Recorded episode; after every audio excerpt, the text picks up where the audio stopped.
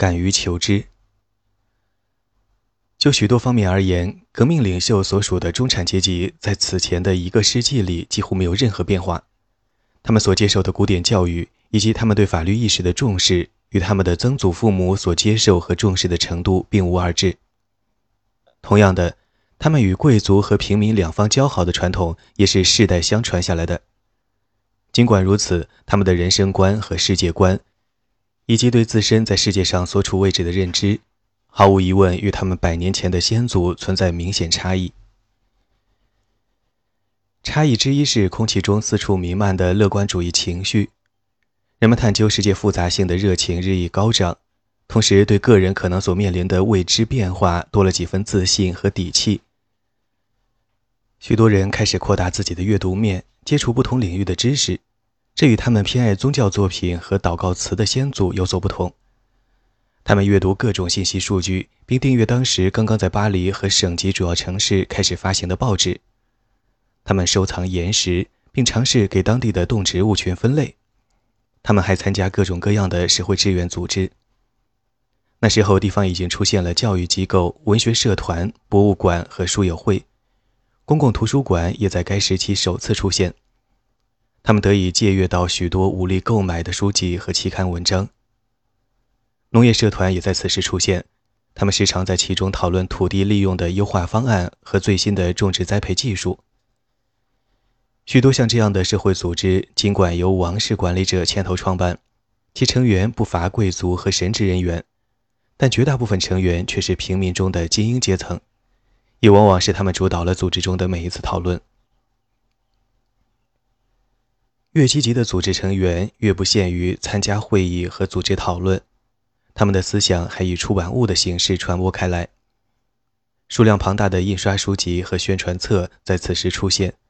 这些出版物的类别包括，但不限于科学、地理、经济、历史、文学和诗歌。一些渴望向公众分享观点，并在文学界占据一席之地的人，则频繁参加各教育机构主办的写作比赛。在旧制度覆灭前的最后四十年间。这样的教育机构在全国就有一千四百余所。尽管每年都会有新的关注话题涌现，但总体趋势则朝着实用主义的方向发展。诸如科学技术和经济话题的热度不断上升，而文学、哲学和伦理学的热度则大不如前。另一些既无时间也无天分出版书籍和写作长文章的人，则倾向于向当地报纸的编辑部写信。他们的许多贴近生活的思考，为解决世俗问题提供了建议，像如何最科学地安装避雷针，如何改善街道照明，如何缩小杂工群体等问题。他们偶尔也会引入更宏大、更重要的讨论议题，如教育改革、扶贫事业和农业及制造业的新技术等等。对高生活质量的探索与思考，同样出现在未来革命者的身上。在给最亲密的好友的信中，吉尔贝罗莫介绍了其在巴黎学习的五年间阅读了不少于一百七十七本书，其中大部分属于他所感兴趣的科学和医学领域，也有历史、地理、经济、文学、教育学和宗教等多个领域的作品。无独有偶，法尔孔也经常和朋友在通信中互相讨论他们所读过的不同学科的书和文章。法尔孔、吕奥、罗默、韦尼奥和科尔森尽其所能密切跟进着法国和世界其他地区发生的大小政治事件。他们谈论着欧洲君主继位、法庭上的案件和他们牵涉其中的无休止的争斗。其中几位痴迷于最新科技成果，尤其是在巴黎和省城新出现的热气球。韦尼奥曾为波尔多的一个热气球写过一首诗，而法尔孔则为航空器着迷。这一兴趣起源于一位巴黎朋友在信中的详细描述。他甚至想，是否在不久的将来，民众就能够搭乘飞行器，在一天之内从普瓦捷飞抵巴黎。所有这些都受到热气球这一崇高象征符号，以及下面这一想法的激发：人类有能力利用自己发明的设备实现飞天。写信人偶尔也会在信中提及他们期望在未来看到的社会变革。吕奥曾在信中讨论促进法国人口增长的改革措施，其中他尤其主张在法律上放宽对私生子的限制。法尔孔的密友之一让·特谢尔则关注不同省份之间相互独立的法律所带来的法律体系松散问题，并主张建立全国统一的标准化法律体系。法尔孔则关注赋予新教徒平等的公民权的议题。并认为，应完善法律体系，以使最大部分人口的正义得到伸张。但他们对社会变革的期望有明显的局限性。在提出对司法改革的建议后，法尔孔随即下结论称，如此伤筋动骨的改革几乎不可能在现实世界中发生。这些反思有其积极意义，但我无法想象有任何方法可以消除现存的暴虐和不公现象。我们必须学会承受无法避免的事情。另一个例子是多米尼克·约瑟夫·加拉，未来的议员和大臣。他认为任何巨变都几乎是不可能的，人们只能期盼通过逐步改革让情况好起来。他这样写道：“在古老的年代，人们可以直接了解到最全面的真相，因而变革接踵而至；但在当代，只有经过足够长的时间，真相才能克服偏见。在法国历史上这一特定的时期里，普遍存在的自信、好奇和乐观氛围，与启蒙运动息息相关，以及探索世界的热忱和思考变革可能性的激情都十分明显。引发这种情况的原因可能有二：一是该时代一扫往日经济的低迷。走向繁荣的经济状况使社会普遍处于乐观情绪中，身处其中的人们有更多余力享受生活，书籍和期刊的市场也就不断扩大。二是同时期发生的科学革命和识字率的普遍提高，促使民众对印刷物的需求不断扩大，由此也导致了18世纪法国出版的期刊、报纸和书籍等印刷品数量大幅增加。从未来革命领袖们的大量往来信件中，我们很难总结出一套单一而连贯的思想体系。多年来，一些史学家试图将1789年大革命与18世纪的识字率变化趋势联系起来，并论证后者对革命的一代人施加的重大影响。而另一些学者则认为，革命者们的思想是由启蒙运动所塑造。此外，让·雅克·卢梭的政治理论。感伤主义小说、詹森主义的说辞和天主教道德神学所引发的新潮流，也都被认为在一定程度上塑造了革命者的思想。这些观点的问题在于，他们通常武断地给旧制度精英的阅读模式做出预设。这种预设背后的隐性逻辑是将18世纪的某些思想理论特权化，认为他们天然凌驾于其他思想理论之上。并处于主导地位。这些观点把18世纪乃至各个时期的读者们的阅读过程、选择性吸收读物、课时和讨论内容的过程看得过于简单。读者在阅读过程中接触到的内容，不等于其接受或认可的内容。实际上，该时期种类繁多的作品之间，时常在行文方式和基本的政治哲学观点上相互矛盾。一些作者强调写作风格应当理性严肃，并以科学严谨的态度对待知识，而另一些作者则盛赞直觉与情绪是当代作品中稀缺而珍贵的特质。一些作者认可从王室和统治阶层发起的自上而下的变革，而另一些作者则强调必须以舆论和公益为先。一些作者大力抨击天主教廷和宗教本身。而另一些作者则宣扬将人文理性、自觉意识与天主教教义结合在一起的天主教启蒙思想。一些作品由文学和哲学思维贯穿始终，而另一些作品则主要关注政治经济学议题。一些作者拥护公义为新权威，而另一些作者则始终对是否存在一个整体的公众概念存疑。实际上，深受法国启蒙运动影响的几位著名作家，在其整个职业生涯中，并没有始终连贯的主张和见解。伏尔泰、卢梭和狄德罗在面对不同的具体问题及不同的表述对象时，可以有迥异的立场。他们的作品中固然有严密而富有激情的逻辑论述，从而使各种思想熠熠生辉，但行文中时常呈现出的顾左右而言他的面貌，又在一定程度上让这样的思想变得模糊而暗淡。根据当时的出版书籍名目、书商推荐的书目以及18世纪精英阶层的私人藏书名目，我们可以得知当时读者涉猎甚广。而启蒙思想家的著作在当中仅占很小的一部分。法律和历史、诗歌和小说、地理和旅行文学、自然历史和科学理论，以及神学和祷告词，再加上一定数量的色情文学和法庭轶事，共同构成了18世纪法国读者们的文化生活。根据已收集到的样本，我们可以得出这样的结论：大多数读者阅读是为了增长专业知识。在业余时间娱乐消遣，以满足其对世界的好奇心和求知欲。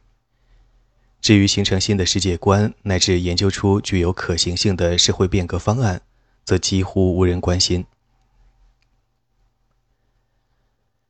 尽管我们无法清楚地剖析并重现每一个未来的革命拥护者们的思维体系及启蒙过程，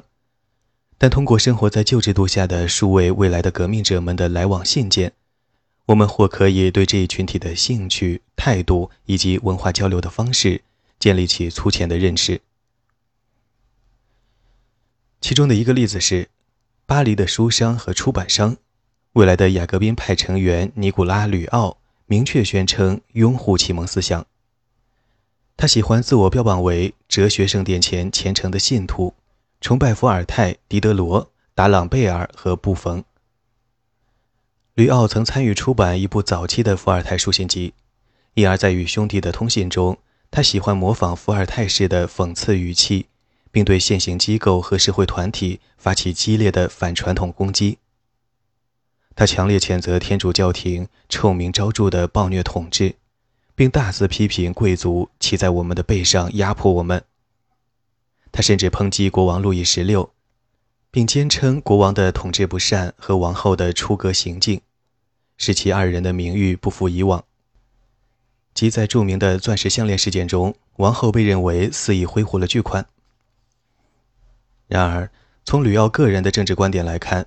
相比起卢梭主张的民主道路，他更为推崇伏尔泰主张的精英统治道路。前者的名字在吕奥的书信中甚至连一次也没有被提及。实际上，对路易十六政权以及当时普鲁士腓特烈大帝。和奥地利约瑟夫二世的开明专制，尼古拉·吕奥均表示十分赞赏。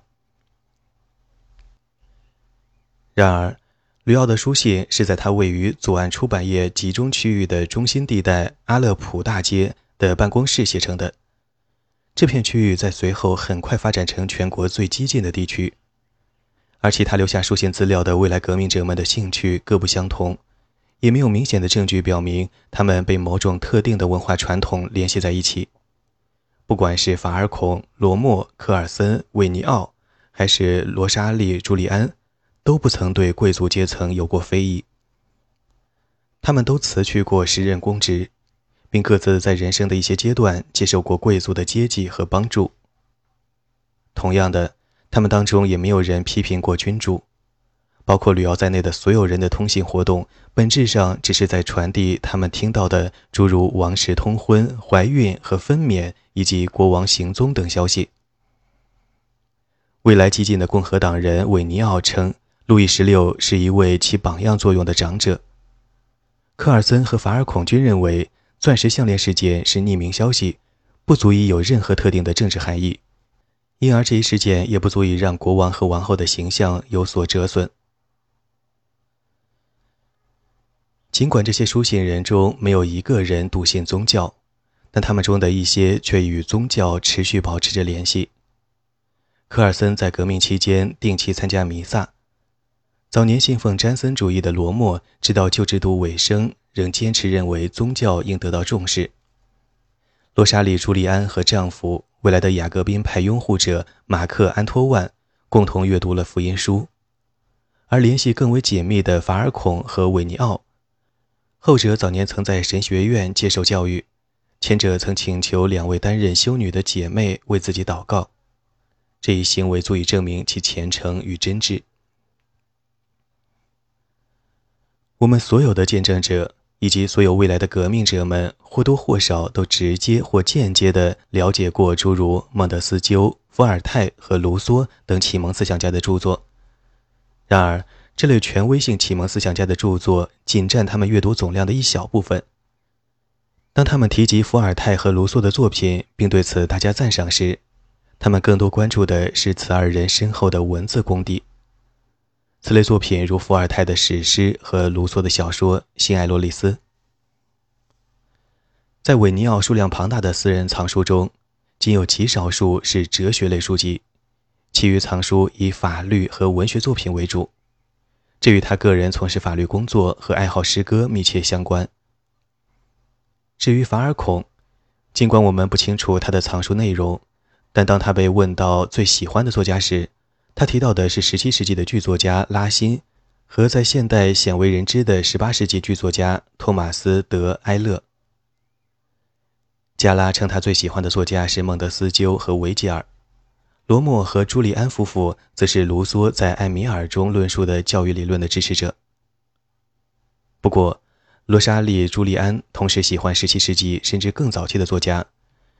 如费瑞龙和拉方丹。而罗默则倾向于阅读科学著作。总体而言，后者鄙视单纯的文学。罗默曾这样描述他的阅读体验：“我的缺点在于阅读的内容过于庞杂，任何引起我兴趣的读物都足以让我沉迷。”罗默此言或许会引发同代人的许多共鸣。每一个未来的革命者都有其独特的兴趣爱好，或与职业相关。或仅是闲暇时的消遣，但总的来看，他们阅读的广度、对知识的追求和对各领域书籍的普遍热情，都让我们印象深刻。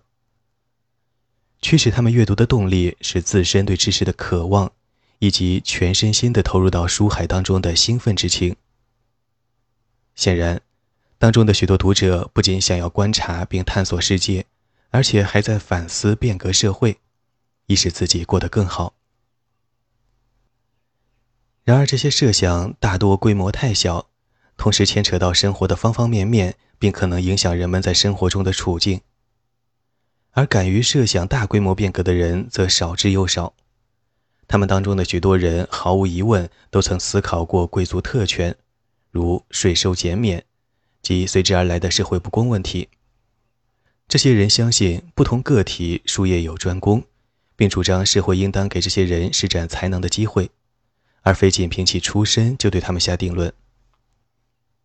但在大部分情况下，像这样的意见大多温和且小心翼翼，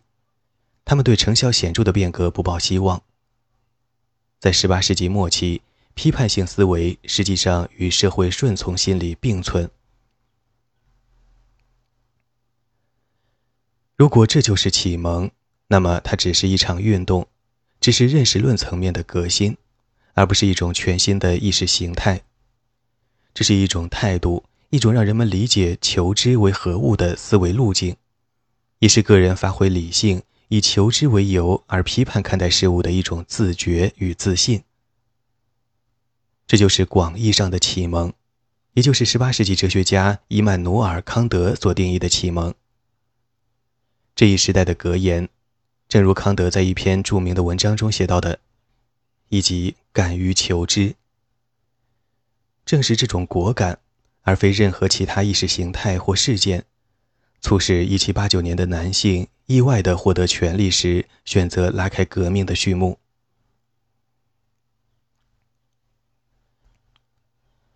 对暴力的模糊态度，未来的革命者们在旧制度中的经历和见闻，是否影响了他们对恐怖政治的态度？一种观点认为，与中产阶级精英相比，贵族阶层和工薪阶层的暴力倾向要明显得多。中产阶级精英甚少参与决斗和酒馆斗殴，也不像贵族和工人那样在意捍卫个人荣誉。十八世纪的平民精英们普遍谴责决斗行为，因而也很少参与其中。梅西耶谴责这种为虚无的荣誉感而像动物一样互相厮杀的行径，既野蛮又无意义。在一七八九年，城市精英阶层递交了大量陈情书。呼吁将决斗定为违法行为，而同一时期贵族递交的陈情书中则并未涉及此类行为。革命期间，几乎所有国民议会议员之间所发生的决斗纠纷都与贵族成员有关，或者坚持认为政治意见的表达就是对个人的不满和侮辱。普瓦亲王向兰博提伯爵下战书，皮塞伯爵和骑士卡扎莱斯决斗。拉梅特伯爵接受凯吕公爵的挑战。拉塔莫布尔侯爵和米拉波子爵决斗。这仅仅是一小部分极富戏剧性的决斗案例。甚至在革命初期，拉加利桑尼亚伯爵曾提出要以如下方法解决政见不合的贵族议员之间的争端：两队排列整齐的佩剑武士在荣誉场上相对而立，并为荣誉而战。第三等级的议员则普遍对这种夹杂着荣誉感的政治观点感到吃惊和不解。在旧制度末期，绝大多数未来的革命领袖对任何形式的集体暴力没有任何好感。一部分人尝试通过研究来理解大众阶层中暴力者的动机。梅西耶提出了一套社会经济理论，以解释18世纪80年代发生在巴黎的多起暴乱。他和吕奥都强调富人和穷人之间的阶级差异，以及治理一个像巴黎一样庞大的城市的诸多难处。另一部分人也许同情穷人阶层，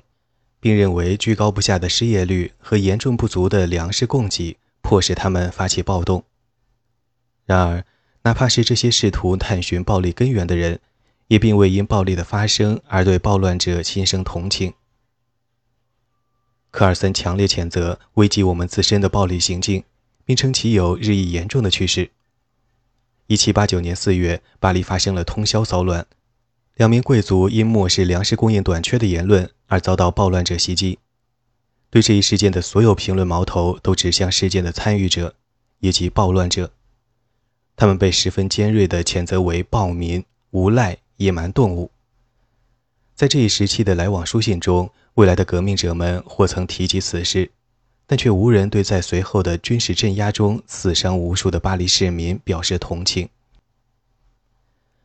革命者们对1789年4月巴黎暴乱事件的态度，总体上反映出革命阶层偏好惩罚性而非无差别屠戮的解决措施。在18世纪的革命者著述中，许多作品对当时的死刑制度持批评态度。孟德斯鸠、伏尔泰、埃尔维修、卢梭以及百科全书的作者们均强烈反对对仅犯有偷窃罪的犯人处以死刑，并谴责当时的法律重判威胁财产安全的犯罪，而轻判威胁人身安全的犯罪。梅西耶因公开处决偷盗者的可怕场面而痛心。如果一个因饥饿而走投无路的人凭着一腔孤勇用手枪瞄准我，我会因为他的不幸而原谅他。吕奥则为这类罪犯在被处决过程中遭受的折磨而愤慨。另有一些作家将这个问题扩大至反对任何形式的死刑，包括对犯有谋杀罪的犯人。持有这一观点的代表人物是在法国影响力巨大的意大利法学家贝卡里亚，其多部作品被译为法语传入法国。贝卡利亚称。一名公民的死亡既没有用处，也没有必要。他认为，以终身监禁的刑罚取代死刑，将在全社会形成更强的威慑力，由此也更为公正。然而，有一类特定情况除外，哪怕是在反对死刑问题上呼声最高的人，也坚持认为，犯有叛国罪的人应当被处以死刑。这一普遍认知在大革命期间影响重大。与伏尔泰和卢梭所持观点一样，贝卡里亚明确表示，在涉及危害国家安全罪名时，必须采用死刑。布里索、马拉和巴斯托雷以及革命立法机构中的所有成员和在著述中反对死刑的作者，都同意对密谋危害祖国安全的罪犯实施死刑，合乎正义。对于有时间和意图阅读这些文字的未来革命者来说，这些文字所传递出来的信息非常明确。大部分接受过法律训练的人对此也一定非常熟悉。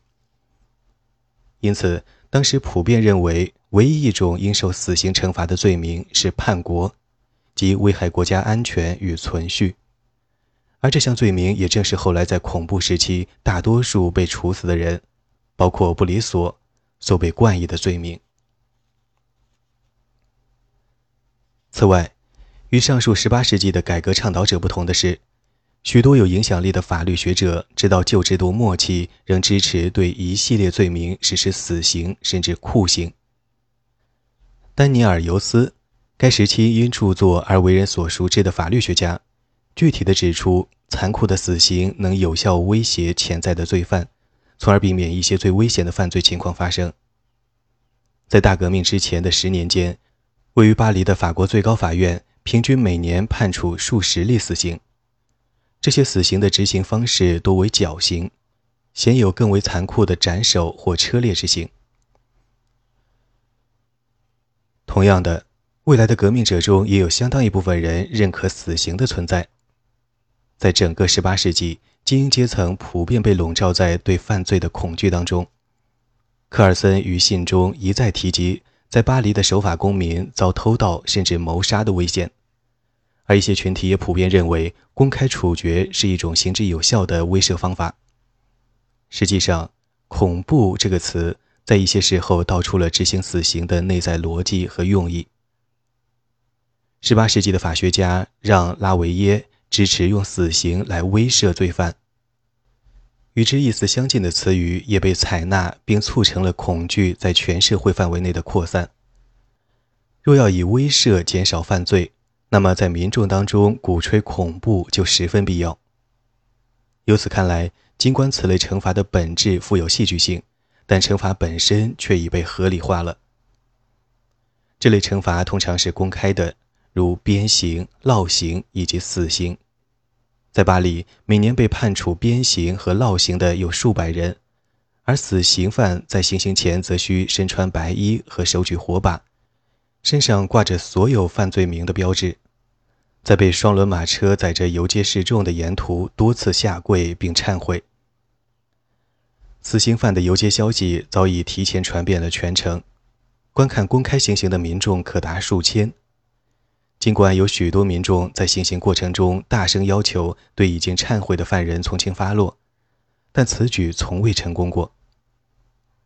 在更大的城市里，公开处决和游街示众组成了旧制度下城市生活的一部分，这让公众对于犯罪和惩罚始终保持较高的敏感度。旁观行刑场面的，除了广大民众外，还有相当数量的上层和中产阶级人士，其中许多人还为获得诸如高层窗户和屋顶等更理想的观看位置而付钱。梅西耶在著述中曾指出，上流社会和包括各阶级妇女在内的广大群众同时出现在这类场合里。尽管科尔森个人宣称从未观看过公开处决。但他也从未对他人的旁观而感不安，甚至他还向在场的朋友们打听现场情形。诚然，并非所有未来的革命者们都认可富有戏剧性的公开处决方式，但在1789年的城市精英看来，死刑总体上有存在的必要。1789年凡尔赛宫收到的所有诉冤状中，没有任何一份提出完全废除死刑的要求。尽管有部分状词呼吁死刑的适用范围应有所缩减，直到1791年5月，罗伯斯庇尔和几位同僚才上书请求无条件废除死刑，但这一议案被大部分议员否决，哪怕是梅西耶也认为当前不是放松恐怖力度的合适时机。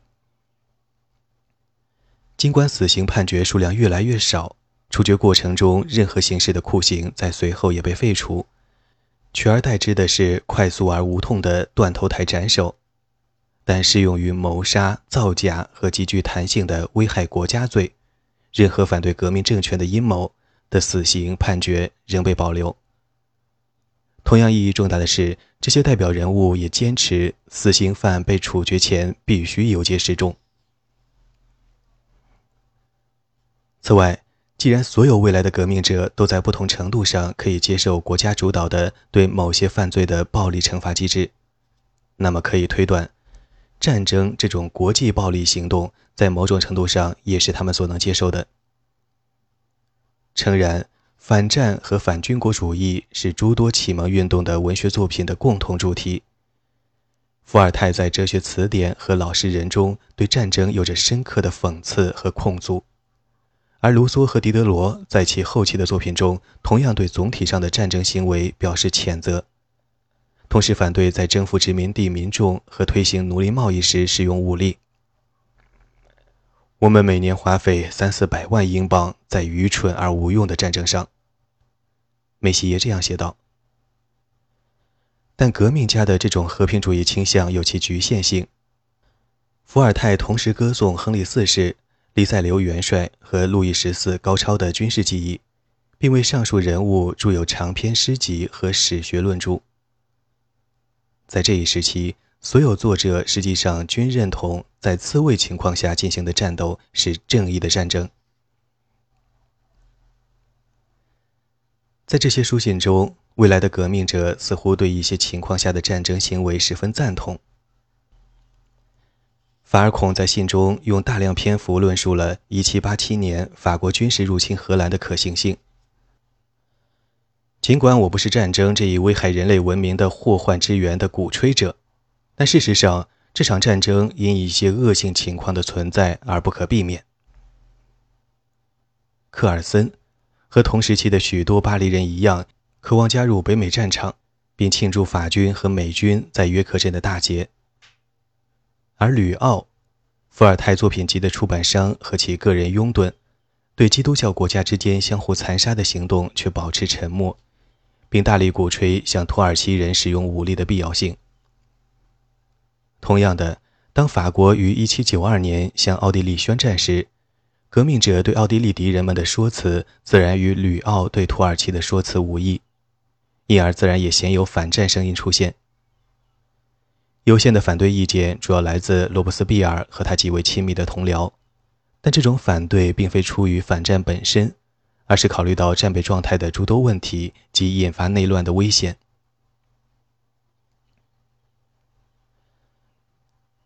在下一章，我们将主要论述，恐怖时期并非在1789年就预先注定，国家主导的日益频繁的暴力行动实际上源于大革命本身。同样明确的是，平民精英在革命前夕对暴力所持的态度实际上模棱两可。他们一方面对群众暴动和各阶层的武力决斗表示零容忍，并对战争，至少是欧洲国家间的战争，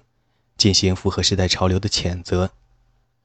另一方面却心安理得于为威慑罪犯、镇压非法暴乱和挫败危害国家的阴谋所使用的暴力惩戒机制。在自卫或维护国家利益的情况下，